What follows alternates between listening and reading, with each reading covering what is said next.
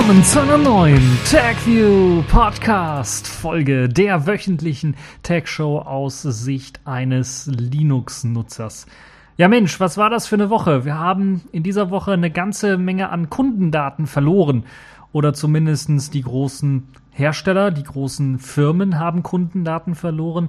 Zum einen T-Mobile in den USA, denen sind irgendwie 15 Millionen Kundendaten abhanden gekommen und dann wurde auch der Dienst Patreon geknackt und da wurde quasi alles veröffentlicht, was die überhaupt haben. Und das sind natürlich deshalb auch die Themen, womit wir uns in dieser Woche dann äh, oder gleich dann auch beschäftigen wollen. Aber wir hatten ja auch hier im Inland, also in Deutschland, lange keine Plagiatsvorwürfe mehr gegen Politiker, was jetzt Doktortitel angeht. Und jetzt gibt's wieder einen. Und diesmal betrifft es den Ursula, also Ursula von der Leyen. Und wir wollen dann uns mal genauer anschauen, was die eigentlich gemacht hat, um an den Doktor zu kommen, weil ich habe ehrlich gesagt gar nicht gewusst, dass sie noch einen Doktor hat, wie sie es geschafft hat mit all den Kindern und ähm, mit ihrer Arbeit ist dann auch noch einen Doktortitel zu machen. Das äh, wollen wir uns dann auch noch mal genauer anschauen. Und es gab mal wieder neue Smartphone-Flaggschiffe, die vorgestellt worden sind. Ja, quasi schon fast als allerletztes hat Google dann jetzt auch eine Präsentation gehalten, wo sie neue Smartphones vorgestellt haben. Wahrscheinlich auch fürs Weihnachtsgeschäft gedacht. Also nach dem Mobile World Congress, nach der Apple-Präsentation und den IFA-Nachlegern gibt es dann jetzt auch noch was Neues von Google und zwar das Nexus 6P und das Nexus 5X. Außerdem scheint Google irgendwie bei Apple abzuschauen, denn sie haben auch ein neues Tablet veröffentlicht oder planen es zu veröffentlichen und haben es schon mal vorgestellt. Dann wollen wir einen kleinen Ausflug machen in die Plasma 5 Welt und schauen uns dort genau an, was die Pläne sind, um die alten Legacy Tray Icons wieder zu unterstützen. Also Xembed ist quasi zurück irgendwie und was es genau damit auf sich hat, dazu später dann etwas mehr. Dann gibt es für Liebhaber von freier Software, also nicht nur Open Source, sondern wirklich auch dem Freiheitsbegriff, deshalb auch eben freie Software, also dem richtigen GNU slash Linux äh, Freiheitsgedanken oder dem Richard Stallman Freiheitsgedanken gibt es jetzt ein komplett freies Notebook mit Libre Boot als BIOS-Ersatz oder eben als Basis-Firmware. Und äh, das schauen wir uns dann auch nochmal genauer an. Ja, dann gibt es noch was Spannendes aus Japan, aus Fernost, denn dort testen sie nun autonome Taxen und haben wirklich vor, die dann bis 2020, also dem Jahr 2020, dann auch stadtweit einzusetzen für eben die Olympischen Spiele, so dass jeder, der dort äh, ja, hinfliegt und sich die Olympischen Spiele anschauen möchte, eventuell auch in ein autonomes Taxi einsteigen kann, das einem dann irgendwie in einem besoffenen Zustand noch nach Hause fahren kann. Könnte der Taxifahrer natürlich auch machen, aber es ist, glaube ich, ein bisschen was futuristischer, wenn das Auto selber fährt, ohne dass da jemand am Steuer sitzt. Naja, der Computer sitzt irgendwie am Steuer, aber also der, wenn es das überhaupt gibt, ein Steuer bei dem Auto. Ja, gut, muss es wahrscheinlich geben, aber äh, genaueres werden wir auch noch besprechen. Ja, und dann bei den Kategorien der Wochen äh, habe ich irgendwie, ist da irgendwie Flaute in dieser Woche. Äh, da habe ich nur die Pfeife der Woche und zwar wieder mal Microsoft entdeckt. Und äh, noch ein Sailfish der Woche, ein ganz kleines, schmales Tippchen, weil das hat wieder was mit einem Programm zu tun, was ich geschrieben habe, äh, weil ich da nichts anderes Neues, Interessantes gefunden habe für diese Woche, habe ich gesagt, okay, das packe ich dann doch noch in die Sendung rein. Äh, das äh, passt wahrscheinlich dann doch. Also, äh, fangen wir aber zunächst einmal an. Wo fangen wir am besten an? Fangen wir mit der Zensursula an, den neuen Plagiatsvorwürfen. Vroni-Plug ist dem einen oder anderen vielleicht noch bekannt. Das waren die, äh, die ja bereits schon einmal einen Minister, eine Ministerin dazu gebracht haben, dass sie ähm, äh, gestürzt ist oder dass sie zurücktreten musste, in dem Fall aus dem äh, Europaparlament, soweit ich das weiß. Und die haben jetzt eine deutsche Politikerin wieder ins äh, Rampenlicht geholt, die ihren Doktortitel wohl nicht so ernst genommen hat oder zumindest nicht so ehrlich erworben hat, wie man das sich erwarten könnte. Es geht um Zensursula, äh, also Ursula von der Leyen. Und Veroni Plack hat sich die Doktorarbeit von von der Leyen angeschaut, die aus dem Jahre 1990 stammt. Das ist ja gar nicht mal so alt, würde ich mal sagen. Und es passt auch ganz gut, weil äh, ich nehme das gerade hier am Samstag auf. Für die Leute, die es nicht wissen, das ist der 3. Oktober, Tag der deutschen Einheit. Ähm, ich werde jetzt keine Nationalhymne anstimmen oder abspielen. Ich glaube, das wäre dann ein bisschen doch zu kitschig, aber es äh, passt irgendwie. Deshalb habe ich gedacht, packen wir das auch in die Sendung rein. Also das Tag, der Tag im Grunde genommen oder das Jahr, in dem sich äh, ähm, die Einheit vollzogen hat. Äh, und da hat Ursula von der Leyen eben auch ihre Doktorarbeit ähm, abgegeben oder geschrieben. Wahrscheinlich hat sie über mehrere Jahre geschrieben, hoffe ich doch. Und naja, naja, äh, wie Vroni Plack hier schreibt, haben sie zahlreiche wörtliche und sinngemäße Textübernahmen gefunden, die nicht als solche kenntlich gemacht sind. Jetzt fragen sich einige, worüber hat eigentlich von der Leyen so geschrieben? Nun ja, der Titel ihrer Doktorarbeit ist schon was im Medizinischen an, anzuordnen. Der lautet nämlich C-reaktives Protein als diagnostischer Parameter zur Erfassung eines Amnion, äh, Amnioni-Infektionssyndroms bei vorzeitigem Blasensprung und therapeutischem Entspannungsbad in der Geburtsvorbereitung. Ich habe es nicht verstanden. Ich musste es noch ein paar Mal lesen, bis ich es verstanden habe. Und sicherlich haben es einige jetzt auch noch nicht verstanden. Deshalb ähm, äh, das, was ich verlinkt habe, dort steht das nochmal drin. Da könnt ihr euch das durchlesen. Aber gut, dass äh, Frau von der Leyen da was mit ähm, Geburtsvorbereitung und als Thema nimmt, das ist, glaube ich, schon authentisch bei ihr. Ähm, jetzt gab es aber bei dieser rund äh, 62-seitigen äh, Doktorarbeit dann doch schon einige Sachen, einige Stellen, die dokumentiert worden sind. Laut Veroniplak oder dem Veroniplak Wiki wurden auf 27 dieser 62 Seiten Plagiatsfundstellen dokumentiert. Das ist so ein Anteil von 43,5 Prozent. Das ist schon ordentlich, würde ich mal sagen, aber das ist schon weit unter dem, was man bei den anderen Doktorarbeiten, wo man also eindeutiger nachweisen konnte, dass da Plagiate drin sind, äh, man in der ersten Phase so gefunden hat. Da waren es also deutlich mehr. Äh, Gut, waren vielleicht auch ein bisschen was mehr Seiten, die man dort geschrieben hat. In dem Fall ist es halt mit 62 Seiten auch getan. Jetzt hat sich die Hochschule Hannover auch eingeschaltet. Das ist anders als das vorher der Fall war, wo ja dann nicht relativ schnell reagiert worden ist von diesen Hochschulen, bei denen eben diese Doktorarbeiten dann geschrieben worden sind. Äh, hat sich jetzt hier die Hannover, Hannoversche Hochschule eingeschaltet, untersucht den Fall jetzt und will schnell zu einem Ergebnis kommen.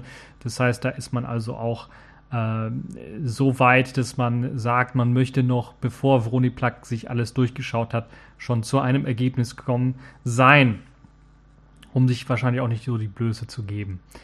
Ähm, Vroniplak selber stuft diese Arbeit im Vergleich halt eben zu den anderen Arbeiten, die sie so untersucht haben und den ganzen anderen Doktorskandälchen, würde ich mal sagen, also was den Doktortitel angeht, äh, als mittelschweres Vergehen ein, was dort von äh, unserer Ursula von der Leyen da gemacht wurde. Und ähm, interessanterweise fand man auch äh, Quellenangaben, die eingefügt worden sind, wozu sich irgendwie keine Quelle mehr finden konnte. Das ist natürlich äh, schwer, aber wir reden jetzt vom Jahr 1990. Das ist nicht so wie unsere ehemalige Bildungsministerin, die da irgendwas in den 60er Jahren, glaube ich, ihren Doktortitel geschrieben hat. Und äh, da ist natürlich klar, dass man dort nicht immer alle Quellen findet. Vor allen Dingen Internetquellen wird, sind mau und Sachen im Internet dann zu suchen, ist natürlich auch was schwieriger. 1990 wahrscheinlich auch, also muss man Bücher schon finden irgendwie. Und da kann es natürlich durchaus schon sein, dass da einige Sachen einfach abhanden gekommen sind und äh, weil sie nie eindigitalisiert worden sind, dann einfach, ja, äh, wahrscheinlich bei einem irgendwo im Keller steht da noch so ein Buch oder so rum, aber das ist schon eine etwas schwierigere Arbeit, sowas zu finden. Nun ja, ich fand das schon recht spannend, dass da wirklich dann immer noch weiter Leute, also jetzt nicht irgendwie aus dem äh, aus der Motivation heraus, ja, wir wollen mal Politiker ein bisschen ärgern, sondern wirklich aus der Motivation heraus, äh, sich das doch mal da anzuschauen und allgemein vielleicht auch mal äh, drauf zu schauen, was so die ganze Landschaft der Doktorarbeiten angeht.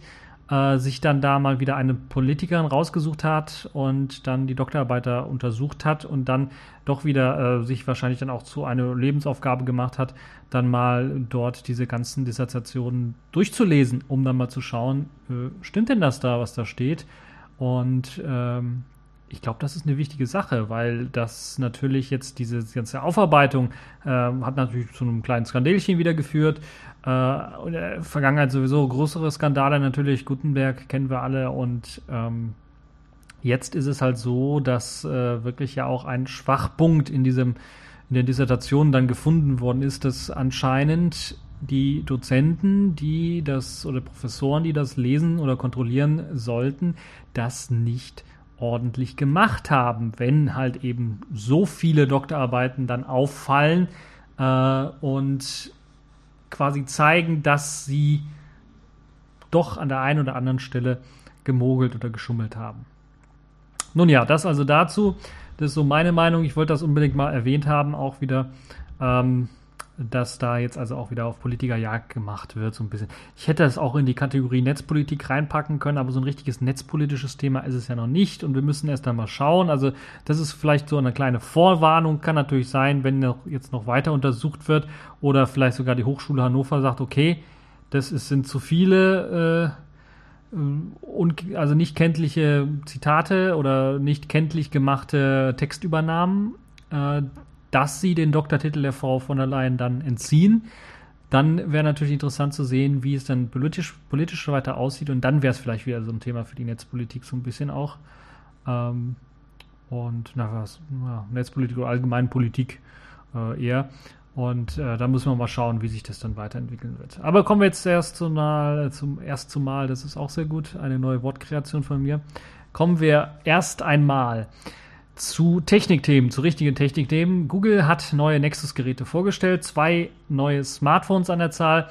Und ich möchte euch so ein bisschen die, ja, die Spezifikationen jetzt runterrattern, im Grunde genommen, um dann euch so ein bisschen äh, darauf, äh, euch das schmackhaft zu machen. Ihr könnt euch dann selber entscheiden, ob ihr dann wirklich eines äh, dieser Smartphones haben wollt. Das neue Nexus 6P unter anderem wurde erst einmal vorgestellt. Das ist so ein Nexus, das so in einem Stormtrooper-Design herkommt. Das heißt, standardmäßig wurde es so gezeigt in, in weißer äh, Farbe auf der Rückseite mit einem schwarzen Balken, der eben die Kamera, den Blitz äh, auf der oberen Ge äh, Gehäuserückseite dann ähm, darstellt in so einem Rahmen halt so ein bisschen und das sieht halt alles so ein bisschen aus wie eben eben dieses Stormtrooper Design. Ich glaube, der Begriff Stormtrooper Design, ich weiß gar nicht, wo der herstammt, aber ich weiß, dass das BlackBerry Leap zum Beispiel, das Anfang des Jahres so ein bisschen vorgestellt worden ist, auch so ein Design hat, also auch mit so einem schwarzen Balken oben, wo die Kamera drin ist, der Blitz drin ist. Äh, vielleicht ist da sogar ein BlackBerry Logo oder ein Schriftzug drin, ich weiß es nicht. Und der Rest ist halt eben weiß in diesem typischen Stormtrooper Weiß. Und äh, das scheint irgendwie angesagt zu sein.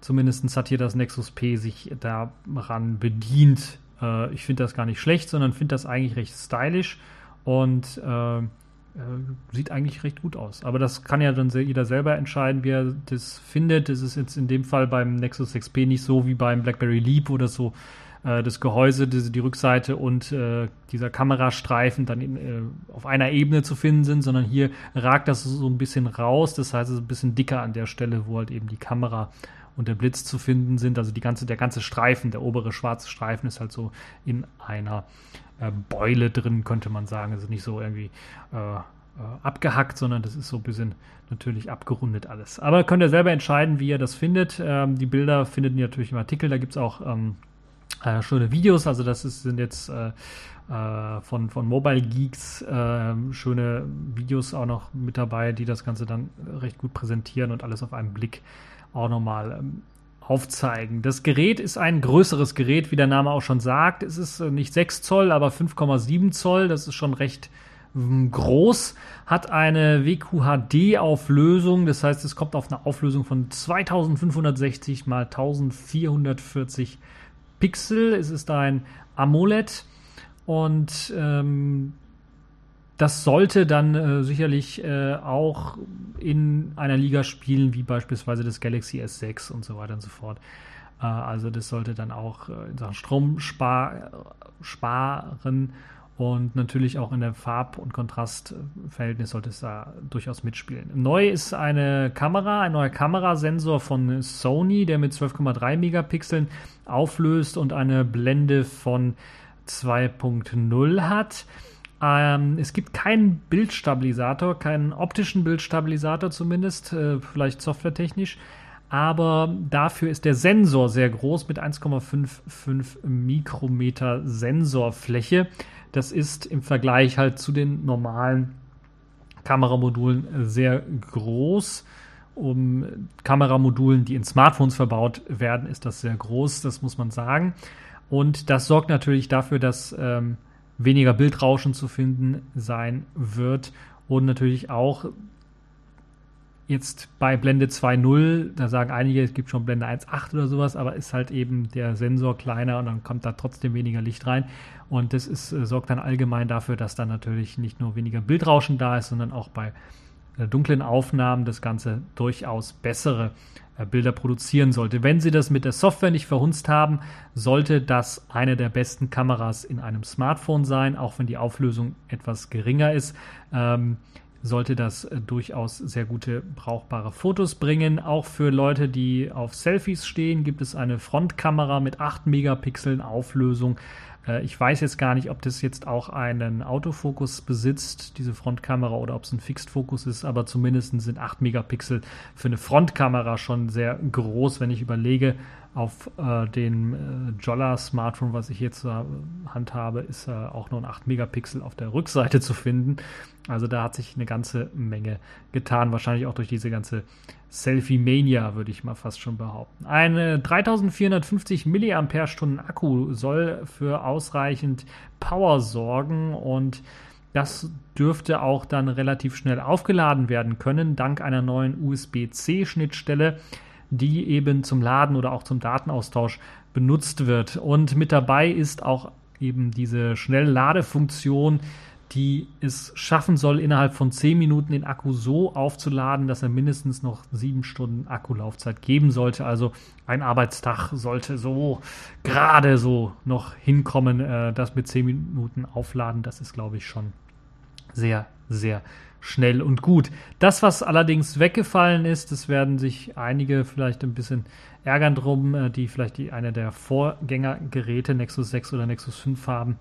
Das ist die Key-Ladefunktion, also die Möglichkeit, das einfach auf eine Ladestation zu legen und dann ähm, per Induktion aufzuladen. Die ist weggefallen.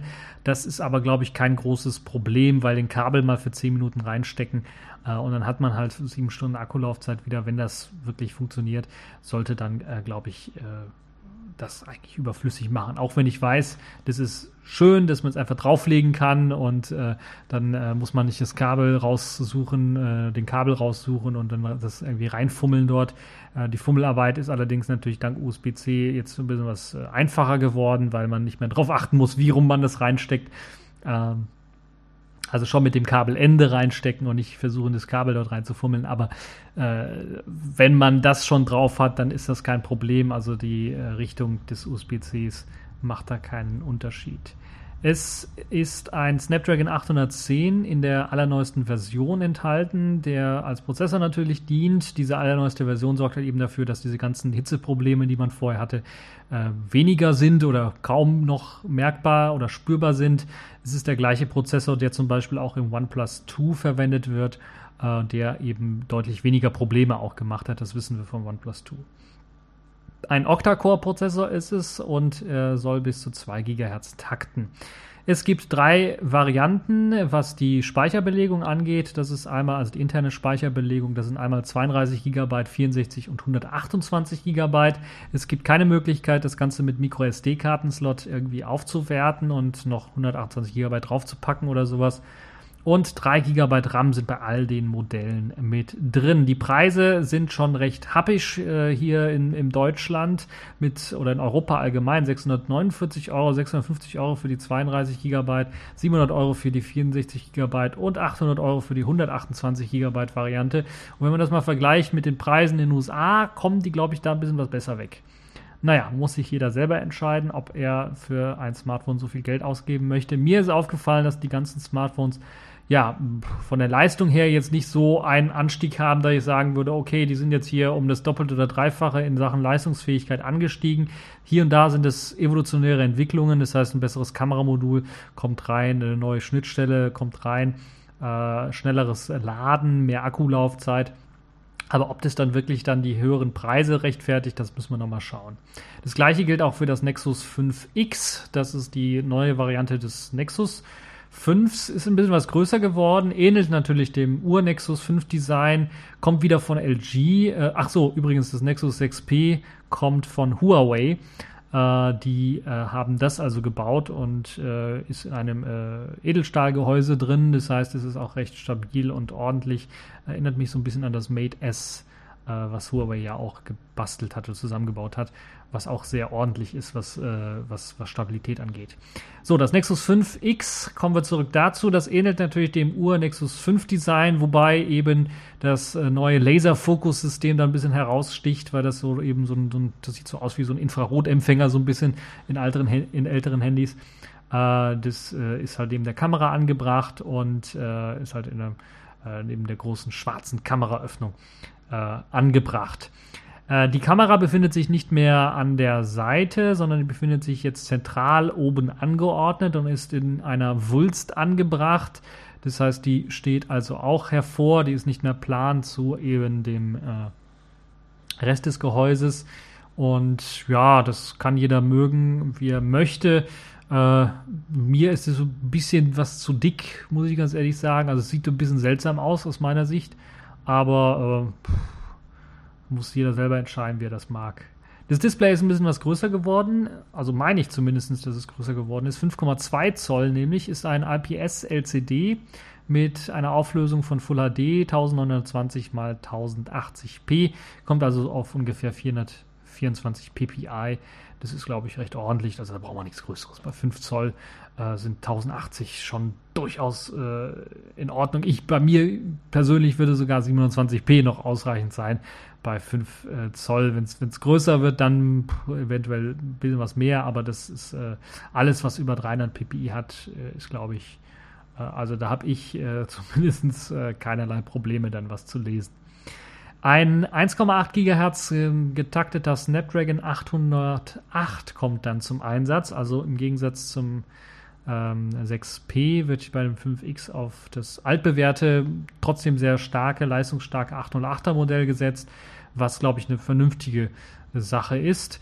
12,3 Megapixel Kamera, das ist im Grunde genommen die gleiche Kamera, die auch im 6P verwendet wird, also mit all den Vor- und Nachteilen. Das heißt, kein optischer Bildstabilisator, dafür größerer Sensor, mehr Licht, äh, 2.0er Blende. Ähm, sorgt, soll halt für gute Fotoaufnahmen sorgen. Auf der Frontseite sind, äh, ist eine 5-Megapixel-Kamera eingebaut und da weiß ich, dass das eine Fixed-Focus-Kamera ist. Das heißt, da habt ihr keinen Autofokus. Der Akku ist äh, mit 2700 mAh ordentlich, würde ich sagen. Also da gibt es nichts zu meckern. Jetzt muss nur noch die Software so weit optimiert sein. Das war beim Nexus 5 nicht immer der Fall. Gerade was Android 5 angeht, ist da die Akkulaufzeit doch schon äh, nach unten gegangen, deutlich. Das soll jetzt beim Nexus 5X äh, natürlich ein bisschen was besser werden. 2 GB RAM sind an Bord und es gibt eine 32 und eine 16 GB Version, was den internen Speicher angeht. Jetzt kommen wir zu den Preisen und das ist so ein kleiner Knackpunkt, wo ich sagen würde, uff, das ist richtig teuer. 480 Euro werden fällig für das Nexus 5X mit 16 GB Speicher und 530 für die größere Version mit 32 GB Speicherplatz. Jetzt kommen wir zu den Gemeinsamkeiten, also 6P und 5X kommen beide äh, neben dem USB-C-Anschluss, den beide haben. Das habe ich beim Nexus 5X gar nicht erwähnt, aber beide haben den USB-C-Anschluss. Äh, beim Nexus 5X steht leider nicht, ob es auch diese Schnellladefunktion hat. Deshalb kann ich das jetzt noch nicht sagen. Vielleicht wird das noch ergänzt. Könnt ihr ja im Artikel selber nochmal nachklicken, falls ihr das wissen wollt.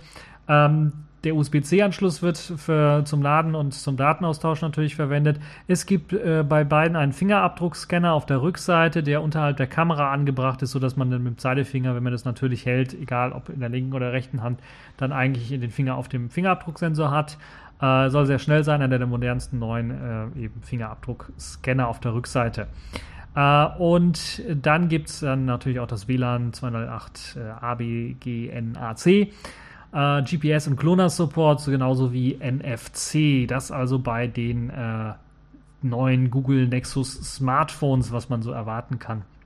Also mir persönlich gefällt das Design vom Stormtrooper, also das Stormtrooper-Design vom Nexus 6P besser, wobei diese Wulst an der Rückseite, das ist so ein bisschen, äh, das, also eine Nexus 6P mit den all den Daten in dem Gehäuse des BlackBerry Leaps, da würde ich sagen, ja.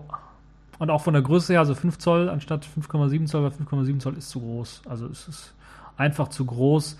Äh, ich habe ja so gesagt, mein Liebling sind so 4,5 Zoll maximal 4,7. Mittlerweile habe ich auch gesehen beim Nexus 5, beim, beim Vorgänger des Nexus 5X, dass man auch in einem ähm, Gehäuse, das ungefähr genauso groß ist wie das Jolla, was ja 4,5 Zoll hat, wenn ich mich nicht irre, äh, auch ein 5 Zoll Display unterbringen kann. Habe ich gedacht, okay, 5 Zoll geht auch solange man das halt so macht, dass man halt wirklich die Größe des Smartphones nicht verändert und trotzdem auf der gleichen Fläche halt eben dann auch ein größeres Display unterbringen kann. Äh, das Nexus 5X ist vielleicht der würdige Nachfolger eines Nexus 5, hat aber natürlich dann in Sachen Preis ordentlich äh, zugelangt und da ist also nichts mehr für 300 irgendwas Ocken dann ein aktuelles modernes neues Smartphones mit äh, Smartphone mit dem Vanilla Google Android Betriebssystem zu haben sondern da muss man schon etwas tiefer in die Tasche greifen. Ja, Google hat aber was Neues noch äh, vorgestellt, nämlich ein Tablet. Das erste Mal, dass Google ein Tablet selber gebaut hat. Also jetzt nicht von LG übernommen oder von Motorola oder sowas äh, oder von, ich glaube, Samsung haben sie auch mal, ich weiß es nicht. Äh, also kein, kein Nexus 10, kein Nexus 9, sondern ein Google Pixel Tablet. Google hat ja schon mal Pixel gemacht. Das sind in dem Fall dann das Ultrabook, das mit Chrome OS rausgegeben worden ist. Und der Name ist eigentlich dafür schon reserviert. Aber das zeigt natürlich auch, dass diese Pixel-Geschichte auch eine eigene Hardware-Entwicklung von Google dann in dem Fall war. Deshalb hat man wahrscheinlich auch das Tablet jetzt Pixel genannt, allerdings Pixel C genannt, äh, um es natürlich von den Pixel Ultrabooks dann so ein bisschen abzugrenzen. Das Design ist natürlich angelehnt an das Pixel Notebook. Das heißt, man hat auch diesen komischen, diesen, diesen bunten äh, Schriftzug vorne drauf, oder diesen bunten Balken vorne drauf. Äh, und ähm, also auf der Rückseite des Gerätes in dem Fall ähm, drauf. Und es kommt natürlich auch mit Android äh, 6.0 Marshmallow daher. Das habe ich, glaube ich, bei den Nexus-Geräten, äh, den Smartphones nicht erwähnt. Die kommen natürlich auch mit Android 6.0 daher. Ähm, Android 6.0 6.0 Marshmallow das Pixel Tablet soll ein 10,2 Zoll großes Tablet sein. Also man geht weg von den kleineren Tablets und wirklich auch wieder hier hin zu einem etwas größeren. Also 10 Zoll ist ja nicht riesig, aber ist schon mal ein größeres und hat auch eine Auflösung von 2560 mal 1800 Pixeln, also doch deutlich groß. Äh, Gehäuse ist in, äh, aus reinem Metall gemacht. Das ist auch sehr interessant. Also sehr robust soll das Ganze sein. Und im Inneren werkelt ein Nvidia Tegra X1 Prozessor, der mit 3 GB RAM unterstützt wird.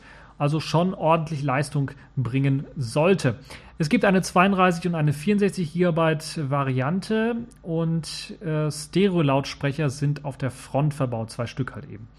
Auf, äh, eine aufsteckbare Tastatur gibt es auch. Das ist sehr interessant, denn diese aufsteckbare Tastatur hat eine Art Magnetmechanismus und dann kennt man das so. Deshalb habe ich mir am Anfang auch gesagt, das erinnert so ein bisschen an e Apple, als was wir vorgestellt haben. Da gibt es nämlich wirklich auch wieder eine Tastatur, Surface Pro, iPad Pro und jetzt halt eben Googles Pixel Tablet. Alle so in die gleiche Kategorie reingehend, um so halt eben Ultrabooks oder Notebooks zu ersetzen.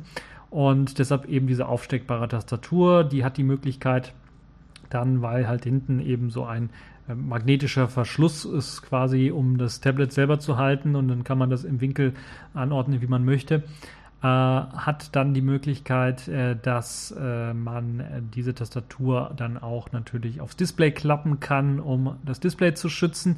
Und gleichzeitig wird diese aufsteckbare Tastatur, die über Bluetooth funktioniert, also da sind keine ähm, irgendwelche äh, Stecker oder sowas, die eine Verbindung herstellen, sondern das Ganze funktioniert wirklich kabellos, Bluetooth. Und dass die Tastatur dann auch aufgeladen werden muss, wurde natürlich auch erwähnt, aber sie wird intelligenterweise direkt induktiv aufgeladen, indem man einfach die Tastatur hinten auf das Gehäuse des Tablets draufpackt und dann wird einfach über Induktion das Ganze aufgeladen und die Tastatur soll auch mehrere Monate dann mit einer Akkuladung, auch wenn man es nicht auflädt, dann aushalten. Also das könnte durchaus schon eine sehr interessante Technologie sein. Ich bin mir noch skeptisch, was diese Bluetooth-Geschichte angeht, weil ich auch selber eine Bluetooth-Tastatur habe und weiß, dass mit der Verbindung klappt nicht immer und dann ärgert man sich so ein bisschen. Das klappt dann deutlich besser, wenn man sowas hat wie eben eine richtige Steckverbindung, wie beim äh, The Other Half Keyboard des Jollers, wo man dann wirklich äh, Kontakte hat, die man draufsteckt und dann wird das jederzeit richtig erkannt und dann muss man halt eben nicht irgendwie Bluetooth neu starten oder sowas oder die ganze Geschichte neu pairen. Ja, ähm, dank der Magnete kann man halt eben das Ganze eben vorne oder hinten drauf packen auf das, äh, also einmal zum, als Displayschutz und einmal kann man das dann auch hinten drauf tun, äh, wenn man den möchte, wenn man es einfach mitnehmen möchte mit der Tastatur halt eben. Das ganze Google Pixel Tablet soll zum Weihnachtsgeschäft erhältlich sein und soll dann wir haben leider nur, ich habe nur die Dollarpreise gefunden, 500 Dollar kosten in der 16, in der 32 GB Variante und 64, in der 64 GB Variante 600 Dollar und die Tastatur selber kostet dann nochmal 150 Dollar. Da muss also jeder selber entscheiden, ob er sowas braucht, ob es da nicht bessere Alternativen gibt. Ähm, ich sehe noch nicht den großen Sinn dahinter, weil ich immer noch meine, dass selbst so ein Ultrabook mit den wenigen Anschlüssen, die es hat, immer noch leistungsstärker ist und mehr zum Arbeiten genutzt werden kann als so ein Tablet, weil auch die Anwendungen einfach besser da sind. Und äh, Maus, das ist halt eben das, was äh, man zum Arbeiten häufiger dort noch braucht. Ähm, und äh, also auch Videoschnitt oder sowas, das macht einfach damit mehr Sinn als mit einem Tablet. Aber die Tablets, und das ist wichtig, die machen natürlich dann auch äh, immer mehr die Sachen, die eben alte PCs gemacht haben. Und da könnte ich mir durchaus vorstellen, dass in Zukunft eventuell dann so zumindest äh, Bilderbearbeitung, äh, Videoschnitt, solche kreativeren Arbeiten dann durchaus am Tablet über, äh, übernommen werden kann. Auch Office-Arbeiten, das äh, geht durchaus. Äh, was aber nicht gehen wird, sind Programmierarbeiten. Das, äh, das sehe ich noch in weit, weit entfernter Zukunft, dass das auf dem Tablet vernünftig funktioniert und auch performant funktioniert. Trotzdem eine gute Geschichte. Google will hier also auch mit Apple und Microsoft ein bisschen mitspielen und hat dann eben sein eigenes Tablet rausgegeben. Kommen wir zum nächsten äh, Thema, kommen wir zu Plasma 5. Dort gab es ja mit der Umstellung auf Plasma 5 eine große Änderung, die einige ein bisschen was verärgert hat oder ein bisschen was mit Kopfkratzen zurückgelassen hat. Es ging um die Tray-Icons. Dort hat man die Legacy Tray-Icons oder die, die auf XMBET setzen, einfach abgeschaltet, beziehungsweise den Support komplett eingestellt, nicht rüberportiert den Support dafür. Und das ist ja bei vielen GNU Linux Distros oder Desktops so, dass diese jahrelange Technologie äh, Xembed äh, langsam ausstirbt. Also GNOME hat damit angefangen, Ubuntu, Unity sind auch dabei, sie haben äh, das übernommen, das neue Tray-System. Und äh, ja, dieses Xembed-System, was ja eigentlich nur für Tray-Icons benutzt worden ist, ist jetzt so langsam aussterben. Und es klappt halt eben äh, auch äh, eine gute Zeit lang mit diesem Xembed-System, aber jetzt, dass alle Desktops irgendwie auch neuere, modernere Sachen nutzen wollen, ist es halt so, dass da was äh, Neues her muss. Und das gibt es ja schon. Wir sind jetzt endlich im 21. Jahrhundert angekommen, könnte man sagen, da so eine Buggy-Technologie wie eben XMBet, äh, was zum Beispiel nicht äh, unterstützt, dass man mehrere Trays hat oder sowas. Und dann muss ich immer entscheiden, wenn man ein neues Tray einblendet, dann wandern die Icons auf einmal rüber oder sowas. Also das ist alles äh, nicht mehr zeitgemäß, deshalb musste was Neues her. Deshalb haben die KDE-Entwickler schon was länger her eine neue Art programmiert, äh, das jetzt bekannt ist als App Indicator oder als Status Notifier Items, kurz SNI. Äh, so eigentlich der ursprüngliche Name und App Indicator ist das, was dann äh, vor allen Dingen Canonical mit, mit Ubuntu und dem Unity Desktop daraus gemacht haben. Also die waren die ersten, die das, glaube ich, adaptiert haben, obwohl es KDE äh, quasi entwickelt hat und eben auf diese neuen modernen Desktops dann gebracht hat. Und das ist jetzt das, was alle modernen neuen Desktops unterstützen und überall Verwendung findet. Die GNOME 3 Shell versteckt sogar ihre, ihren alten Support für Xembed Tray Icons ja jetzt unten rechts in so einer kleinen grauen Bar, einem kleinen Fensterchen, das irgendwie nicht so richtig reinpasst in dem ganzen äh, GNOME 3 Shell Gedönse und das man als normaler User einfach übersehen kann. Aber sie haben es nur drin.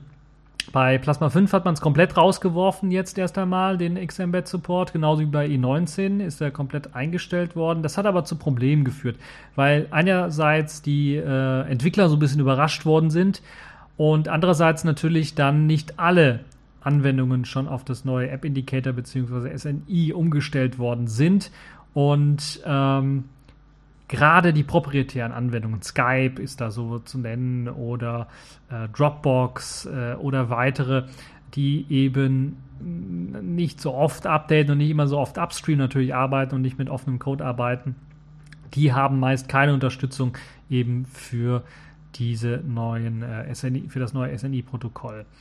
Nun ist das auch bei den äh, KDE-Entwicklern so ein bisschen angekommen, dass es da Schwierigkeiten gibt und weil immer mehr Leute sich beschwert haben, haben sie sich gedacht, okay, es muss irgendwie eine Lösung her, dass man auch diese alten äh, Programme dann auch unterstützt, die halt eben noch XMBet benutzen. Aber sie muss zukunftssicher sein, weil wir müssen natürlich auch überlegen, dass jetzt Wayland so langsam äh, salonfähig wird und man natürlich in Zukunft auf Wayland setzen möchte. Und da funktioniert XMBet natürlich überhaupt nicht. Deshalb muss irgendwie was gefunden werden, was äh, klein und schmal ist, was, wo man nicht Plasma mit versaut, den Desktop versaut, dass man da XMBet-Support reinbaut und so if-Abfragen, läuft jetzt gerade Wayland, dann macht das und läuft das nicht, dann das. Äh, deshalb haben sich die KDE-Entwickler nun darauf verständigt, eine Art ja, Proxy zu schaffen und den laufen zu lassen, der im Grunde genommen auf XMBet horcht also horcht, ob da irgendein Programm irgendwie XMBet benutzen möchte und es dann umwandelt in SNI und dann wird eben das Tray-Icons angezeigt. Das soll halt eben Support dafür bringen, dass auch die Anwendungen, die kein ähm, SNI können, dann ihr ganz normal XMBet-Code quasi weiter drin haben. Und dieser kleine Proxy, der im Hintergrund läuft, der merkt es, dass da jetzt versucht wird, ein neues X, äh, äh XMBet-Icon zu erzeugen und wandelt das dann um auf SNI. Das hat zweierlei Vorteile. Zum einen natürlich für die, die jetzt vielleicht von Plasma 4 wechseln auf 5 dass ihre Tray-Icons wieder erscheinen für die Programme, die halt eben keinen App-Indicator haben. Und zum anderen, dass natürlich diese clevere Idee dafür sorgt, dass sogar XMBet-Unterstützung nach Wayland kommt, in Anführungszeichen. Das heißt, es würde dann theoretisch auch möglich sein, äh, die X-Programme, die XMBet benutzen, diese XMBet Tray-Icons, dann auch unter Wayland, unter der Plasma-Sitzung, die unter Wayland läuft, dann anzeigen zu können in der Tray.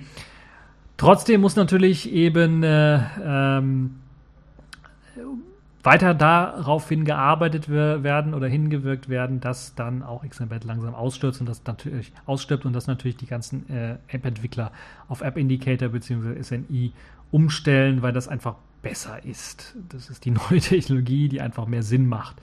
Wer also auf Plasma 5 irgendwie keine Trail Icons ähm, bisher äh,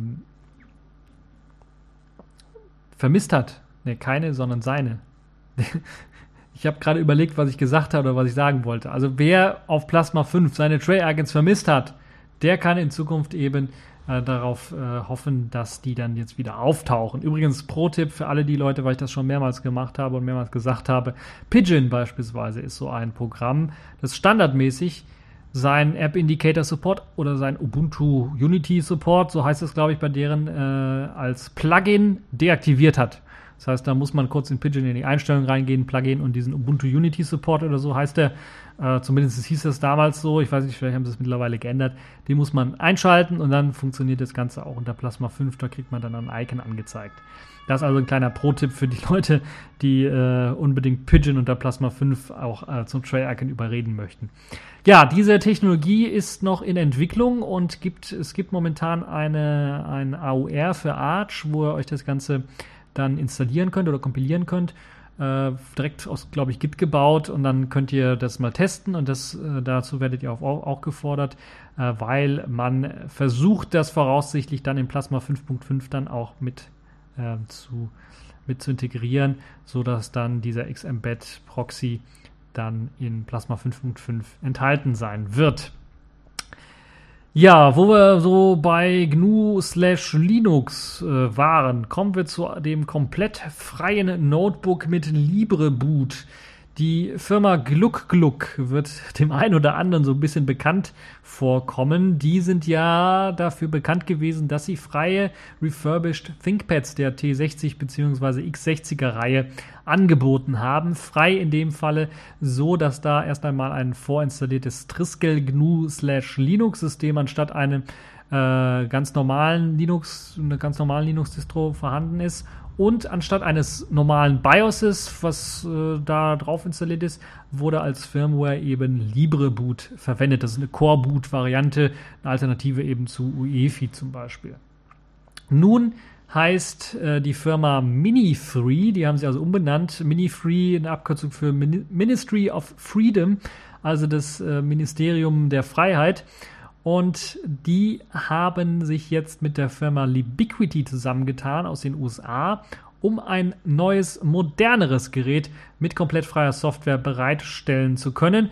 Und gemeint sind in dem Fall refurbished ThinkPads der X200er Serie. Das ist dieses kleine Sub-Notebook 12 Zoll, was noch nicht mal ein Touchpad hat, sondern nur diesen äh, Trackpoint hat äh, und eigentlich mit der Management Engine von Intel daherkommt. Das ist so eine Art Backdoor zur Fernsteuerung des Gerätes. Das heißt, es hat äh, Zugriff auf den RAM, auf die Festplatte und auf alle weiteren Daten, die im Gerät gesammelt werden. Und es kann von außen irgendwie angesteuert werden. Und es ist standardmäßig aktiv bei diesen Intel-Geschichten und auch bei modernen neuen Intel-Prozessoren ist das mit dabei. Und da hat man lange, ging man davon aus, dass man das nicht abschalten kann, aber dieses konnte wirklich jetzt nun bei diesen ThinkPads äh, der X200-Serie abgeschaltet werden, ohne dass das Gerät komplett zum äh, äh, Briefbeschwerer wird oder zum äh, Türaufhalter wird oder sowas. Man konnte wirklich das Ganze deaktivieren, ohne Probleme dann LibreBoot draufspielen und das ganze Gerät kann betrieben werden und das ohne irgendeinen Binary-Blob, der da im Hintergrund läuft und äh, für irgendwelche Hardware verwendet werden muss. Natürlich wird wieder die freie GNU Linux Distro äh, Triskel mit draufgepackt. Äh, die habe ich ja auch schon mal vorgestellt. Also wer mal ein paar TechView Podcast Shows dann nach hinten schaut, wird dann sehen, dass ich das nochmal vorgestellt habe in diesem Jahr. Und äh, damit wird dann ein komplett freies Notebook bereitgestellt. Und das ist doch recht interessant wie ich finde. Jetzt kommt aber, und das ist, das, das ist der Punkt, wo es dann vielleicht bei dem einen oder anderen schon ein bisschen was aufhört mit äh, interessant zu sein. Die Preise fangen ab knapp 400 Euro an. Und das ist natürlich für ein Gerät aus 2008, ThinkPad X200, äh, X200er Serie, also es kommt mit dem Intel Core 2 Duo, das hat also noch kein Core i, sondern wirklich ein Core 2 Duo, äh, maximal 8 GB RAM, das man dort reinstecken kann. Das ist schon recht happig, aber man muss natürlich sagen, man kommt man bekommt dafür ein komplett freies System, ein GNU Stallman freies System. Also wer kein Yilong kaufen möchte oder das irgendwo ergattern möchte, die Firma glaube ich gibt es gar nicht mehr, ich weiß es gar nicht, oder stellt auf jeden Fall kein freies äh, Notebook mehr her. Und Stallman hat ja auch von glaube ich Gluck Gluck oder von dem amerikanischen Ableger davon auch so ein T60 oder ein X60 gekauft mit eben Triskel drauf und dem komplett freien System und dem freien LibreBoot und so weiter und so fort. Äh, also Stallman Approved könnte man fast schon draufkleben. Und da gibt es, glaube ich, auch einen FSF-Sticker auf äh, der Hardware. Und das ist, glaube ich, eine sehr, sehr sinnvolle Sache, wie ich finde, alte Hardware-Teile zu befreien. Jetzt müssen es nur neue Hardware-Teile sein oder Hersteller direkt sagen, okay, die machen so gute Arbeit, wir machen alles nur noch frei. Also der Preis ist natürlich etwas hochgegriffen. Das muss man sagen, man kriegt die Geräte ähm, im gebrauchten Zustand teilweise für 100 Euro, aber man kriegt da nicht immer eine Garantie noch drauf. Und hier kriegt man zumindest, glaube ich, ein halbes Jahr Garantie drauf. Das ist auch nicht viel, aber das ist schon ähm, was ordentlicher. Außerdem sind das neue Teile teilweise, das meiste, also Festplatten, äh, RAM und ähm, SSDs, die man da ja auch dafür kriegt, äh, sind äh, neu. Der Rest ist natürlich ein bisschen abgegriffener. Da muss man also schauen, wie das Ganze denn so ist. Und äh, es gibt also die Firma Gluck Gluck, die jetzt Mini Free heißt, äh, sind ja in England angesiedelt. Da muss man schauen, wie es aussieht beim Bestellen. Wenn ihr das wirklich bestellen wollt, müsst ihr schauen, wirklich erstmal, was für eine Konfiguration wollt ihr haben. Und dann nochmal ganz genau schauen, ob ihr auch, äh, wenn ihr das braucht, eine deutsche Tastatur bekommt. Und ich weiß jetzt nicht, wie das so ist, aber ich habe von einigen gehört, dass sie, wenn sie deutsche Tastatur ausgewählt haben, Und das wurde dann später bei, also damals bei der Firma Gluck noch, als sie T60 verkauft äh, haben, wurde dann später noch hinzugefügt, aber ganz zu Anfang stand es da noch nicht, wurden einfach nur Aufkleber draufgeklebt auf der Tastatur. Es reicht aus, ich habe auch so ein ThinkPad hier aus äh, UK, was mit deutschen Tastaturaufklebern ähm, funktioniert. Das hat fünf, sechs Jahre jetzt schon auf dem Buckel, äh, aber so die Tasten, die man häufig benutzt, A, S, D, E, R, sind schon nicht mehr lesbar. Also da muss man schon kreativ ein bisschen was arbeiten, damit man da noch äh, lesen kann, was für eine Taste es ist. Also da muss man wirklich mal schauen, äh, ob die vielleicht auch deutsche Tastaturen dann haben. Äh, oder ihr könnt euch dann schon mal bei eBay umgucken, weil das ist ja bei ThinkPads recht, recht einfach. Bei diesem zumindest auch noch, da kann man die Tastatur einfach austauschen, eine deutsche echte deutsche Tastatur quasi dann kaufen. Nächte. Nee, ähm, und äh, ja, dann habt ihr dann auch eine deutsche Tastatur dabei. Gut, also ihr müsst im Endeffekt dann, wenn ihr euch überlegt, das zu holen und dann sagt, ah, der Preis ist was hoch, dann doch durchaus überlegen, dass die da eine relativ viel Arbeit reinstecken. Äh, relativ viel Arbeit heißt, dass die da wirklich Libreboot draufgeflecht haben. Das kann man nicht so einfach mit dem USB-Stick oder so machen, sondern da muss man schon ein bisschen Handarbeit, also das Gerät aufschrauben und dann wirklich äh, das BIOS überflashen. Das ist schon ein bisschen was spezieller, also da muss man schon was reinhauen in Sachen Arbeit, aber ansonsten sind halt eben SSDs, ähm, Festplatten neu, auch der RAM ist neu, das heißt, da hat man dann äh, durchaus äh, solides Teil. Ich habe selber so ein X200 hier, äh, leider ohne LibreBoot und teilweise auch geschrottet, also der RAM ist nicht mehr ganz so der, äh, wie es sein soll, äh, hat da ein paar Problemchen mit der Grafikeinheit und ähm, ja, aber ansonsten äh, kann ich euch nur sagen, das ist wirklich ein solides Teil. Das ist wirklich, äh, das ist so ein Teil, das habe ich mir wirklich damals auch für 100 Euro geholt, nur um es auf dem Linux-Tag mitnehmen zu können äh, und äh, da Notizen machen zu können und so, so ein Kram, weil es halt eben 12 Zoll ist, hat eine gute Auflösung, ich glaube 1280 mal 800, also eine Standardauflösung, also das ist 16 zu 10 Auflösung. Ähm, und ist sehr handlich. Also es ist sowas wie eben ich, also damals, als ich mir geholt habe, habe ich gedacht, hole ich mir ein Netbook. Ein Netbook hat so wenig Leistung. Ich will irgendwie was, was ungefähr der Leistung entspricht von meinem großen ThinkPad. Äh, und äh, da habe ich mir dann gedacht, ja, das hier, das ist perfekt, 12 Zoll. Das ist nicht so groß wie so ein, so ein, so ein MacBook, der so ein bisschen 13 Zoll ist und 16 zu 9 Display hat. Äh, das hat mir nicht so sehr gefallen. Das ist halt, hat die ideale Größe und da ist auch kein Touchpad, was irgendwie Platz verschwendet, sondern da hat sie eine richtig große Tastatur auch mit dabei, weil halt eben so ein Checkpoint dann eben für die Steuerung der Maus benutzt wird. Ja, Schöner wäre in jedem Fall natürlich auch, wenn die Hardwarehersteller ihre Hardware und Firmware direkt frei machen würden in Zukunft, wenn Intel diese Spionagesoftware ausgeben äh, aufgeben würde, die sich Management Engine heißt oder kurz ME. Äh, und wenn man in Zukunft dann auch einfach so auf allen Hardware-Geräten Coreboot oder sogar LibreBoot installieren äh, könnte und man dann auch möglichst auf viele binäre Firmware-Blobs verzichten könnte. Das würde ich mir sehr stark wünschen. Ähm, aber ich fürchte, dieser Wunsch wird nicht in Erfüllung gehen. Was äh, Wünsche angeht, da würden sich wahrscheinlich auch einige wünschen, dass diese Woche niemals passiert ist. Zumindest die 15 Millionen Kunden in den USA, die bei T-Mobile ähm, irgendwie drin sind oder zumindest Interesse mal angeheuchelt haben oder äh, Interesse bekundet haben. Denn bei T-Mobile USA wurde nun quasi der Super-GAU äh, in dieser Woche äh, erlebt. Denn ihnen sind irgendwie 15 Millionen Kundendaten abgeschnorchelt worden. Und Schuld war nicht T-Mobile selber, sondern ein Dienstleister, den sie bestellt haben, der sich Experian nennt, der eingesetzt worden ist, um für T-Mobile die Kreditwürdigkeit der Kunden zu prüfen, gerade bei Verträgen oder sowas. Und in den USA ist ja alles Vertrag, also Prepaid gibt es da so gut wie gar nicht. Ähm, ist es halt notwendig, dass es wirklich eine Firma gibt, die da was macht. Experian ist keine unbekannte Firma, äh, ist einer der größten Unternehmen in dieser Branche. Also da würde ich dann sagen, okay, T-Mobile, da könnt ihr wirklich nichts machen. Wenn Experian Scheiße baut, dann habt ihr richtig verkackt. Das Problem ist natürlich 15 Millionen Kundendaten. Das Pikante dabei ist, dass man diese Abschnorchelei seit 2013 nicht gemerkt hat. Das heißt, die lief über zwei Jahre hinweg. Deshalb sind so viele also 15 Millionen Kundendaten wirklich abgeschnorchelt worden.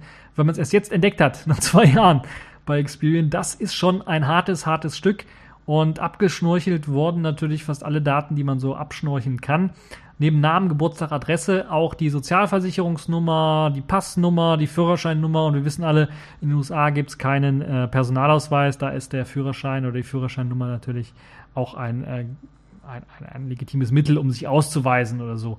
Und das ist natürlich schon ein sehr, sehr starkes Stück. Man weiß auch gar nicht, wer dahinter steckt.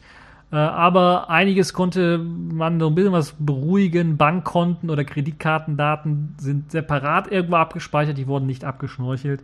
Und natürlich sind alle Sachen auch verschlüsselt, aber man weiß ja nicht, bei so einer kriminellen äh, Fähigkeiten hat man sich da gedacht, okay, die haben das sicherlich mittlerweile auch schon entschlüsselt.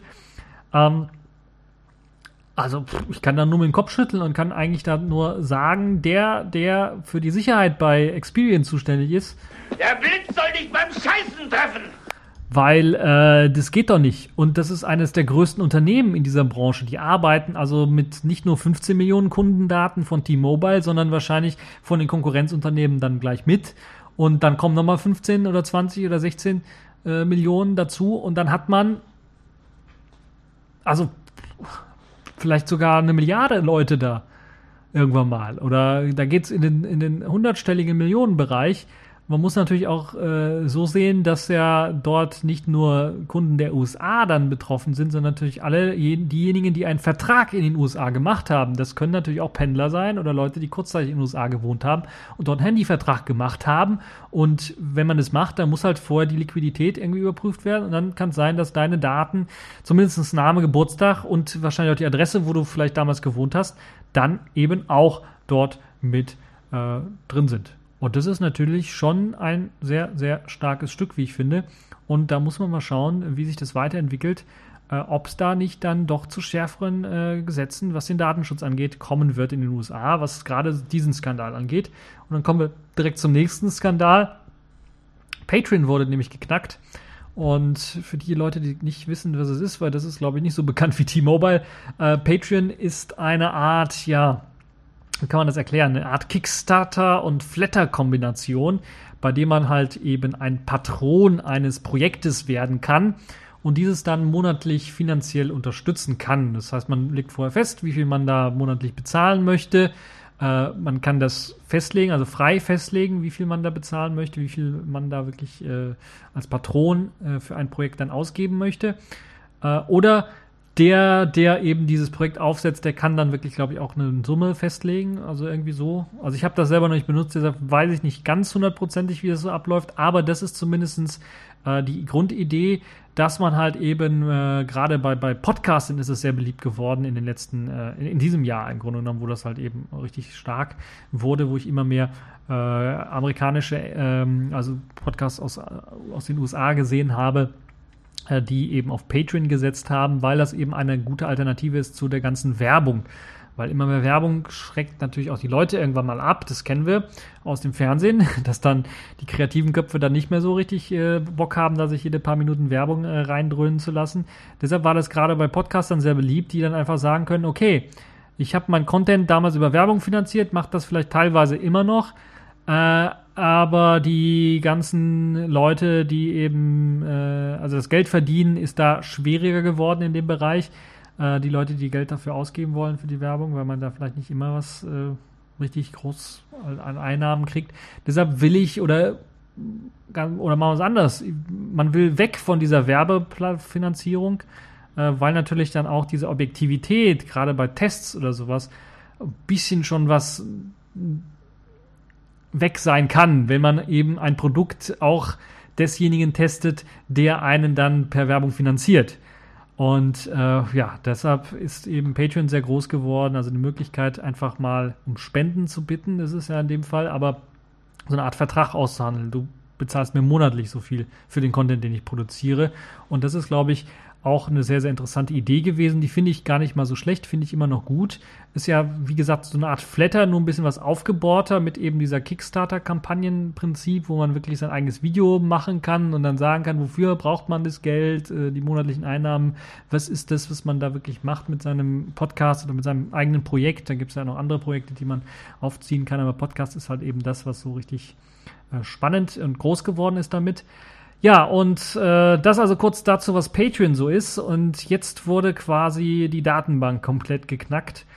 Und rund, ja nicht nur die Datenbank, eigentlich der ganze Server geknackt. Und rund 15 Gigabyte an Daten mit Passwörtern, Einnahmen, Quellcode und mehr wurde veröffentlicht. Das heißt, da wurde alles gehackt. Da wurde alles äh, abgeschnorchelt, was man so äh, abschnorcheln kann.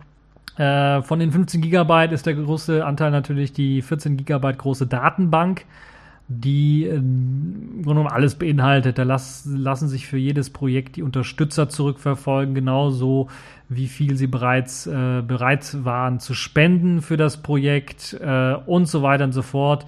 Äh, Adressen, Namen äh, und was man alles sich vorstellen kann, was da bei Patreon irgendwie abgespeichert worden ist. Einnahmen der Leute konnten berechnet werden oder sind in der Datenbank abgelegt. Also was hat äh, derjenige im Monat dann verdient an, in Sachen Patreon äh, und so weiter und so fort. Das lässt sich dort alles einsehen und das ist alles in dieser Datenbank dann zu sehen.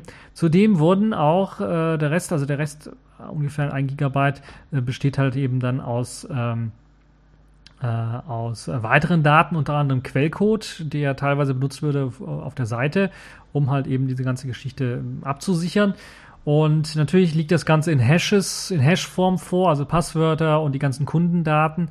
Aber es ist, äh, glaube ich, schon auch eine Schande, dass diese 15 Gigabyte überhaupt irgendwie abgeschnorchelt worden sind, auch wenn jetzt behauptet wird, okay, das ist äh, in, in, in, äh, in kurzer Zeit nicht jetzt knackbar, sondern da hört man vielleicht in 160, 70 Jahren was von, von den Daten, die dort abgeschnorchelt worden sind. Ähm, es kann natürlich sein, dass irgendwo, es reicht ja schon bei dieser ganzen, gerade wenn man den Quellcode auch noch hat, da kann man ganz genau schauen, wie wurde das Ganze denn verschlüsselt. Und äh, wenn man da, man kennt es ja bei Firmen, die schnell Geld machen wollen, dass die da entweder vielleicht einen äh, PGB-Schlüssel vergessen oder sowas oder äh, einfach mal einen Fehler, einen Zahlendreher oder was auch immer drin haben und dann ist die ganze Verschlüsselung dahin. Äh, Sony beispielsweise hat einen interessanten äh, Random äh, Numbers Generator gehabt, äh, der MA3 ausgegeben hat, zurückgegeben hat. Das kennen wir ja alles. Das, sind alles Fehler, die passieren oder äh, Sachen, die halt eben auf die Schnelle dann programmiert werden und dann werden Testfunktionen oder so drin gelassen und äh, funktioniert und dann denkt man, okay, wird schon laufen. Brauchen Geld, also machen wir das, hauen wir es raus.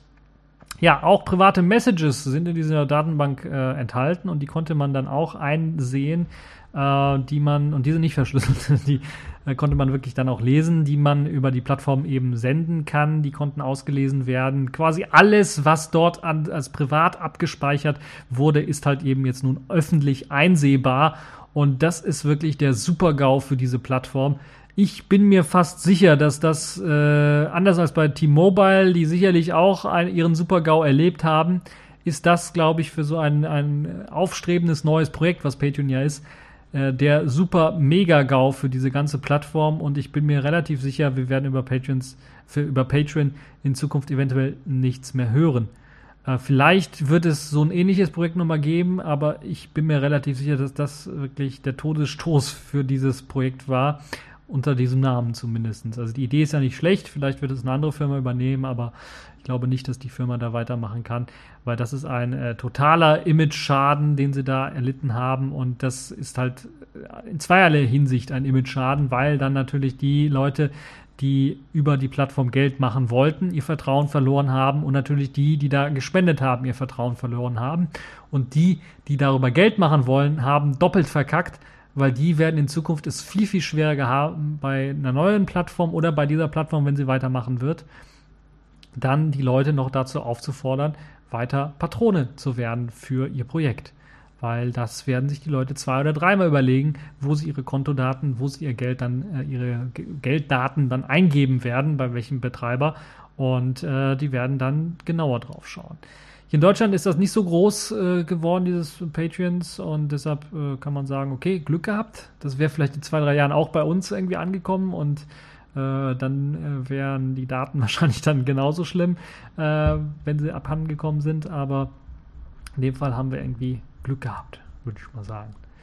Ja, ähm, das also zu diesem Daten-Super-GAU, den es dort bei T-Mobile und bei Patreon gab. Kommen wir jetzt mal zur Technik im positiven Sinne, wie Technik in Zukunft aussehen könnte. Und ich glaube, jeder hat davon mal geträumt, dass er sich einfach mal in sein Auto setzt und sagt, hier, auch wenn man gerade mal besoffen ist oder sowas, hier, fahr mich mal nach Hause. Und dann sagt das Auto piep, piep und fährt los. Und äh, in Japan testet man jetzt solche Autos oder in dem Fall autonome Taxen. Das heißt, das Auto muss einem nicht selber gehören, sondern das macht ja dann auch keinen Sinn mehr, ein Auto selber zu besitzen. Das, heutzutage gibt es schon Leute, die sagen, macht keinen Sinn, deshalb gibt es ja diese Fahrgemeinschaften oder man kann sich Autos einfach äh, an der Bushaltestelle oder an der Bahn ausleihen. Ähm, und ja, in Zukunft macht es dann keinen Sinn, wenn autonome Autos rumfahren, dann noch ein eigenes Auto zu besitzen. Und gerade in großen Städten macht es keinen Sinn und deshalb testen die Japaner jetzt autonome Taxen. Die japanische Regierung hat dem Unternehmen Robot Taxi, äh, das ist auch ein geiler Name, wie ich finde, Robot Taxi, erlaubt im kommenden Jahr, also im Jahr 2016, Testfahrten mit ihren autonomen Fahrzeugen zu machen. Und getestet wird in einem Stadtteil von Tokio. Tokio ist sehr, sehr groß, deshalb kann ich jetzt nicht sagen, ich kenne den Stadtteil jetzt nicht, wie äh, und wie es dort aussehen wird, also ob es eher ländlich ist, äh, also ländlicher geprägt äh, und nicht direkt Innenstadt oder sowas ist. Ähm, ich glaube, es ist eher etwas außerhalb, wo dann nicht so viel Verkehr ähm, ist gehe ich mal von aus, aber wir wissen, Tokio, große Stadt, da sind sehr viele Menschen unterwegs, da ist immer viel Verkehr. Ähm, es sieht aber auch noch vor, dass Menschen als Backup mitfahren. Das heißt, es wird sich wahrscheinlich für denjenigen, der in so ein Taxi einsteigt, der wird das erst gar nicht merken.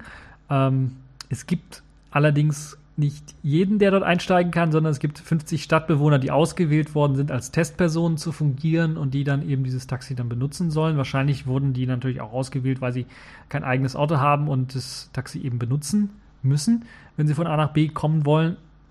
Erstens, weil sie, was weiß ich, alt sind, gebrechlich und dann nicht mehr gehen können, nicht mehr Fahrrad fahren können oder sowas und eben das Stadt, äh, das, das, das, äh, um sich in der Stadt zu bewegen, einkaufen zu gehen oder sowas, eben das Taxi brauchen und das normalerweise auch brauchen.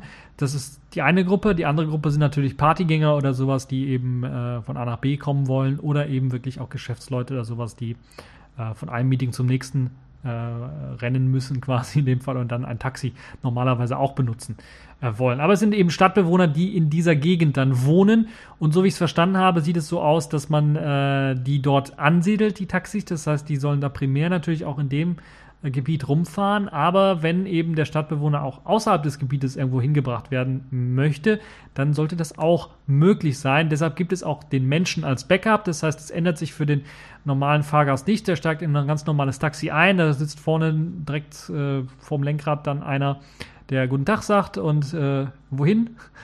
Und dann äh, tippt er das ein, wohin es gehen soll. Und der einzige Unterschied ist halt eben, der tippt ein und dann macht er halt, verschränkt er seine Arme und dann äh, sagt das Auto piep, piep und fährt los. Und wahrscheinlich werden die Leute dann viel mehr Taxigespräche haben, weil der Taxifahrer dann im Grunde nichts mehr macht. Der muss auch nicht auf den Verkehr groß achten. Also er sollte natürlich, weil er eben als Backup darauf achten soll, wenn halt eben das, die Maschine versagt, dann muss er halt eben eingreifen.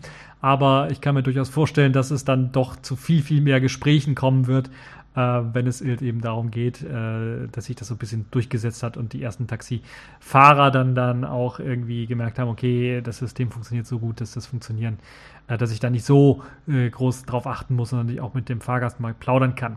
Ja, Ziel dieser ganzen Geschichte mit diesen autonomen Taxen ist, dass zu den Olympischen Spielen im Jahr 2020, also 2020, sollen Passagiere mit den autonomen Taxis befördert werden. Das heißt, wenn einer zu den Olympischen Spielen dorthin fliegt und dann sich die Spiele anschauen möchte, kann es sein, dass er vom Flughafen halt eben dann nicht eine Bahn oder sowas nimmt, sondern ein autonomes Taxi einfach einsteigt und das Taxi fährt einem dann direkt zum Hotel. Das ist, glaube ich, eine sehr, sehr schöne Geschichte und das soll halt eben das Ziel sein, auch dann ohne Mensch als Backup soll es dann funktionieren. Da bin ich recht gespannt drauf, wie das dann aussehen wird. Kommen wir noch zur Firma Robot Taxi, die ja eben dieses autonome Taxi testen möchte. Das ist eine interessante Firma, denn die setzt sich zusammen aus einer sozialen Medienfirma, äh, und einer Roboterfirma, die sich ZMP nennt. ZMP ist eine Firma, die auch von Sony gestützt wird. Sony hat dort einige äh, einiges finanzielles Kapital dort mit eingebracht und unterstützt die, also hat da ein paar Anteile an der Firma. Und vor allen Dingen benutzt die Firma ZMP die Sony Kamerasensoren, also die Kameramodule für eben die Navigation und für das äh, ja, Orientieren in der Stadt und wo es gerade ein Zebrastreifen, wo es, wo es die Fahrbahnmarkierung am Ende und so weiter und so fort. Also da werden eine ganze Reihe von Sony Kameramodulen verwendet, um das halt eben äh, rundum, eine Rundumsicht um das Auto zu haben. Und ähm, ja, das ist, glaube ich, auch eine recht interessante Geschichte. Also Sony ist jetzt quasi im Automarkt auch drin, im autonomen Automarkt drin. Und das könnte dann auch recht spannend werden, was Sony daraus lernt, weil sie sind ja dran direkt eben äh, als Kameramodulhersteller dann auch äh, in der Lage, sicherlich äh, auch einige Dinge dann zu verbessern, zu lernen. Und die Sachen könnten dann zurückfließen in unsere Smartphones oder zunächst einmal Digitalkameras und dann natürlich sicherlich auch Smartphone-Kameras. Für den äh, Test der eingesetzten ähm, Fahrzeuge und für 2020 ähm, geplanten autonomen Taxis sind keine Neuentwicklungen notwendig gewesen. Das heißt, man hat kein neues Auto aus dem Boden gestampft, sondern man hat eben Autos benutzt, die es schon gibt. In dem Fall hat man einfach äh, alte Toyota Estimas die kenne ich gar nicht, weiß nicht, wie die aussehen, aber das sind Minivans, äh, steht da dran. Äh, die hat man einfach umgerüstet, also da wurde der ganze PC-Kram reingepackt, der eben notwendig ist, um halt eben autonom fahren zu können. Also das vielleicht auch sehr interessant, dann mal zu sehen. Das ist vielleicht in Zukunft irgendwann mal für die, wie heißt die Schnittstelle, die man am Auto hat, diese Standardschnittstelle eventuell Vielleicht würden wir in Zukunft dann einfach mal so ein Modul kaufen können und dann habe ich mein Auto von einem ganz normalen, stinknormalen Auto dann zu einem äh, autonomen Auto umgewandelt. Das werden wir mal sehen in Zukunft, wie es aussehen wird. Ein bisschen was komplizierter wird es wahrscheinlich sein, wegen der ganzen Kameras und so weiter und so fort. Aber es ist sicherlich eine etwas billigere Variante, die dann es auch realistischer macht, dann wirklich im Jahre 2020 eingesetzt zu werden, weil eben dann nicht komplett neue Autos angeschafft werden müssen, sondern nur noch einige Autos umgerüstet werden, was sicherlich sicherlich deutlich billiger ist, als sich neue anzuschaffen. Eine sehr interessante Technologie, wie ich finde, die jetzt auch immer mehr im echten Verkehr Fuß fasst oder Reifen fasst in dem Fall oder Asphalt fasst äh, und sich dann auch im echten Verkehr jetzt bald bewähren muss. Und da bin ich echt mal gespannt, ob wir dann in Zukunft äh, sicherlich dann auch Touristenströme sehen werden, die einfach nur in so einem autonomen Auto mal in, durch eine Stadt kutschiert werden wollen. Also bin mal gespannt, wie es hier in Deutschland aussehen wird. Äh, wie gesagt, das größte Problem hier in Deutschland sehe ich mit der rechtlichen Hürde. Also da muss viel geklärt werden. Was passiert beim Unfall? Was passiert bei einem Ticket? Werde ich bestraft? Wird es äh, wird der Softwarehersteller bestraft? Wird der Autobauer bestraft? Wie sieht's da aus? Da bin ich echt mal gespannt. Das sind so Themen, die noch äh, gelöst werden müssen, aber insgesamt eine sehr spannende Geschichte, wie ich finde. Accepted. Connecting. Complete. System activated. All systems operational.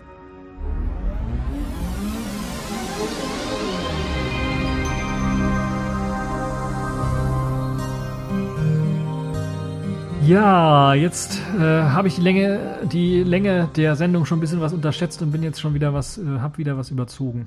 Tut mir leid. Aber wir haben Tag der deutschen Einheit, da darf ich das. Da ist so wenig los hier auf der Straße, da kann man das machen. Äh, und äh, sicherlich werdet ihr am Sonntag auch die Zeit finden, das euch anzuhören oder dann am Anfang der Woche.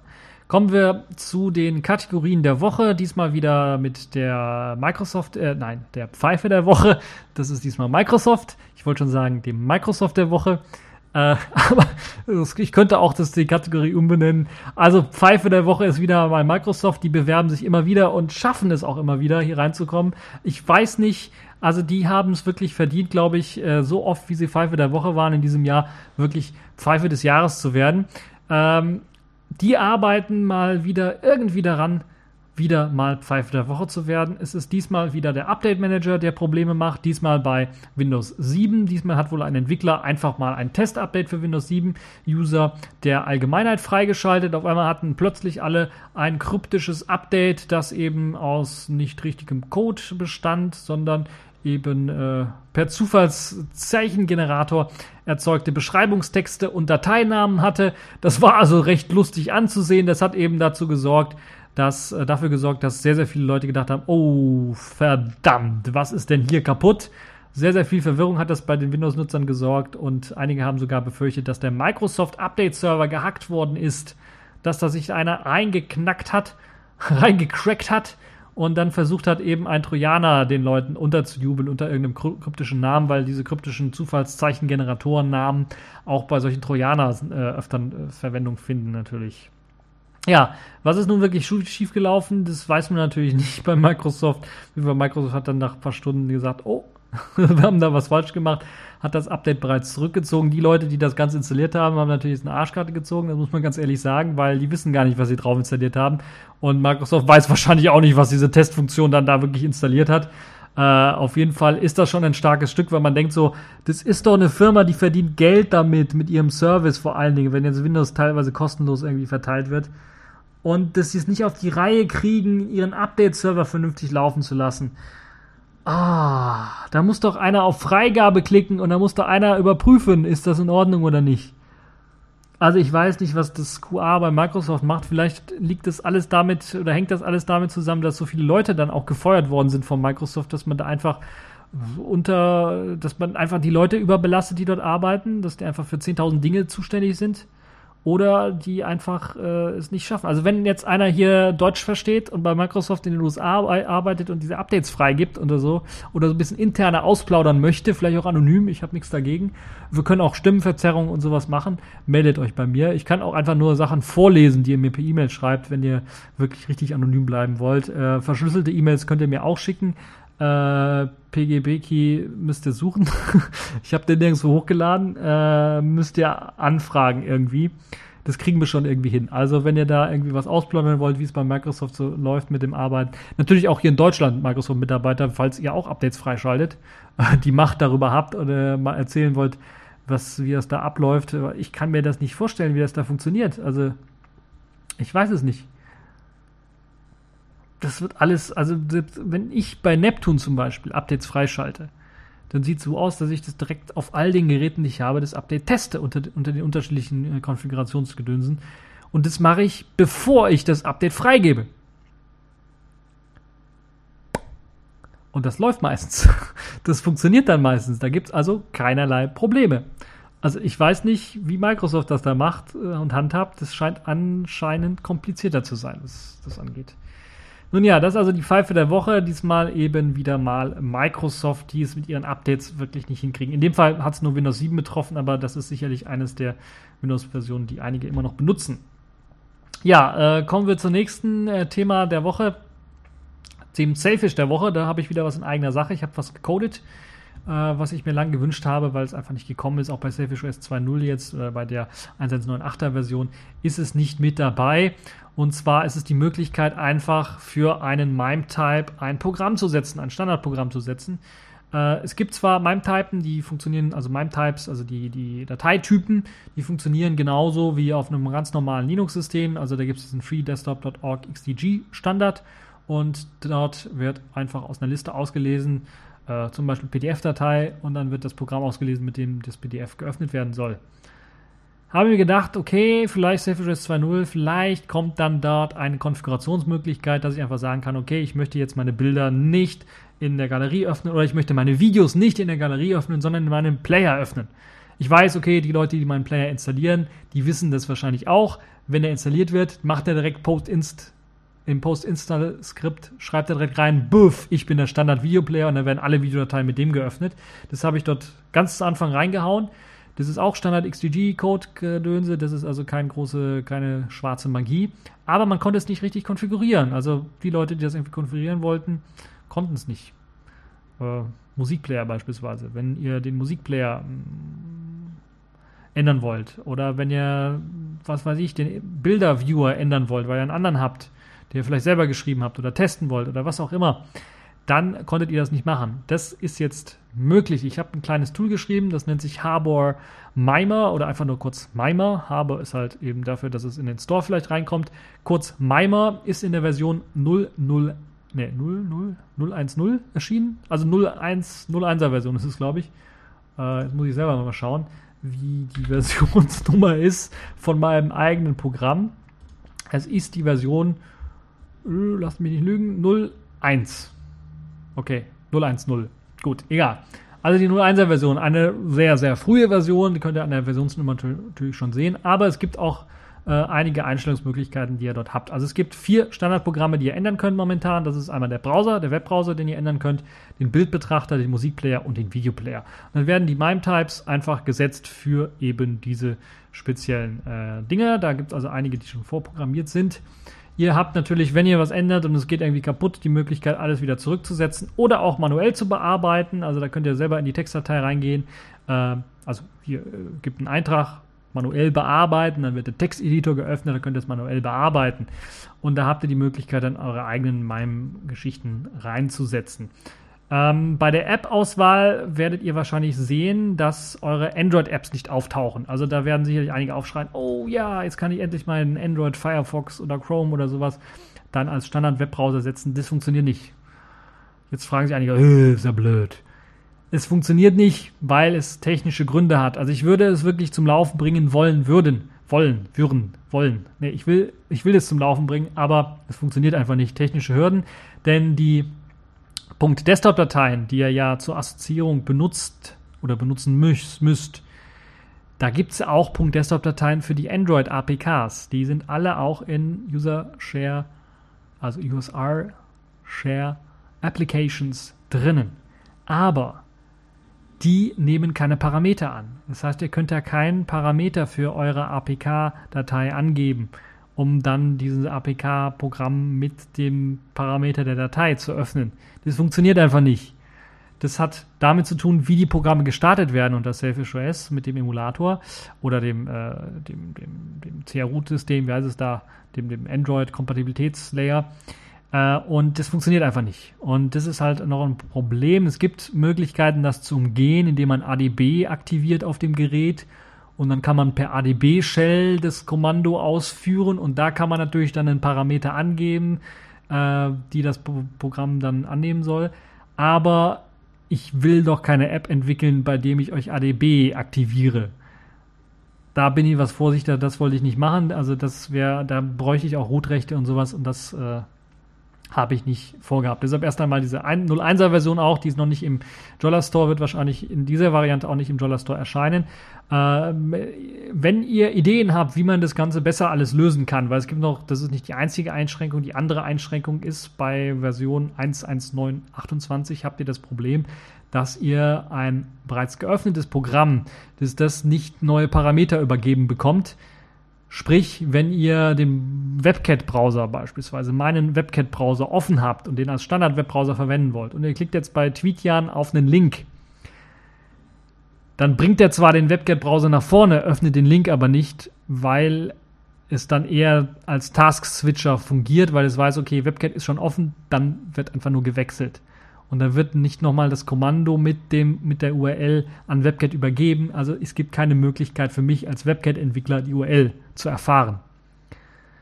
Das ist blöd gemacht. Ähm, bei, wir sagen eigentlich, Moment mal, wie macht denn das der Safish native Browser? Ja, der macht es ein bisschen was cleverer. Der hat einen eigenen Debug-Service, der im Hintergrund läuft.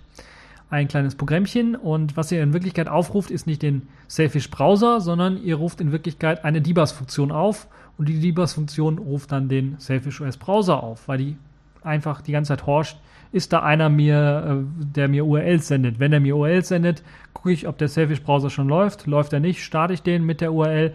Äh, läuft der äh, doch, dann sage ich dem einfach, der hat auch einen äh, der Selfish Browser hat auch einen Debus äh, Empfänger für URLs. Hier gibt eine neue URL, öffne mal ein neues Tab. So funktioniert das bei dem Selfish OS Browser. Kurz erklärt, äh, natürlich, man kann teilweise Sachen auch übernehmen. Also der Web Pirate Browser, für die Leute, die es wissen, der hat so eine, auch eine Debug-Schnittstelle, äh, die das äh, annehmen kann. Das Problem ist, die ist nicht kompatibel mit eben dem, der im Hintergrund einfach horcht, dem, dem Debug-Daemon, der im Hintergrund horcht. Und äh, da müsste man sich was überlegen. erster Gedanke natürlich für die Leute, die da ähm, sich mit auskennen. Ich hätte gedacht, vielleicht könnte ich bei Harbor Mymore einfach einen neuen Debug-Service einbauen und dann so eine Standardschnittstelle schaffen, wenn Selfish OS äh, das selber nicht irgendwie oder Jolla-Leute das nicht selber in OS einbauen, dann mache ich das irgendwie. Und als Workaround zumindest dafür, auch für andere Programme natürlich, Bildbetrachter und so weiter, haben das gleiche Problem, äh, dass sie sich einfach nur dann den Task switchen, wenn die schon offen sind und das Bild nicht mehr öffnen. Naja. Äh, das könnte man also so lösen oder ich hoffe, dass äh, Jolla da mal aufwacht und zumindest äh, jetzt äh, dann äh, aufgefordert wird, dann auch mal was zu machen, auch was Android-Applikationen angeht, dass man die auch als Standard setzen kann, weil das ist äh, sicherlich auch von den Nutzern gewünscht, wenn da ähm, eben bestimmte Sachen angeklickt werden, dass dann auch mal Android-Applikationen geöffnet werden und nicht nur eben die nativen Applikationen geöffnet werden. Also da muss noch was Arbeit mit rein investiert werden. Deshalb äh, für die Leute, die halt eben damit leben können mit den Limitationen, die können sich das Programm anschauen äh, und vielleicht auch weiterentwickeln, Patches einsenden. Das Ganze steht unter GPL3. Da könnt ihr da einfach Source Code anschauen und mir dann davon berichten, was ihr denn äh, an Fehler gefunden habt oder an Verbesserungsmöglichkeiten. Ja, das war's dann auch schon für diese TechView Podcast Folge. Wir sind durch. Das war's für diese Woche. Und ich hoffe, ihr habt noch einen schönen äh, Tag und bis zur nächsten Folge.